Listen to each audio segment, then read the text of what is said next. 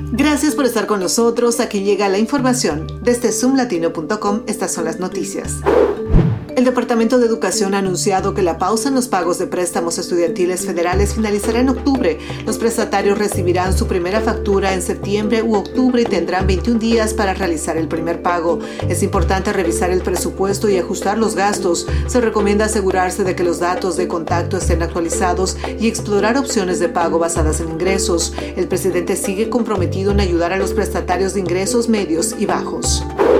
Los autobuses Ride-On en el condado de Montgomery en Maryland están experimentando un aumento en la cantidad de pasajeros, aunque todavía hay asientos disponibles. Según el director de transporte del condado, el número de pasajeros ha alcanzado el 80% de los niveles previos a la pandemia, con un promedio de 55 mil personas utilizando el servicio Ride-On cada día. El ejecutivo del condado, Mark Elrich, reconoce la importancia de fomentar el uso de transporte público y el teletrabajo para reducir el tráfico en las carreteras. Además, se ha implementado una nueva aplicación llamada Trip Planner que brinda a los usuarios información actualizada sobre los horarios de llegada y salida de los autobuses, así como datos sobre la ocupación de los mismos. El objetivo es mejorar la experiencia de los pasajeros y proporcionarles información útil para planificar sus viajes.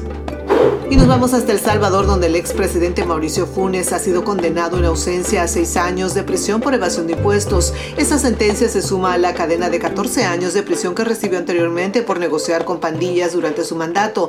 Funes actualmente reside en Nicaragua y ha sido objeto de múltiples acusaciones y procesos judiciales por presuntos actos de corrupción durante su tiempo en el cargo. Soy Silvana Quiroz y estas fueron las noticias más relevantes del momento gracias a zoomlatino.com. Los invito a visitar nuestras redes sociales y a continuar en sintonía de Radio Éxito 24.com.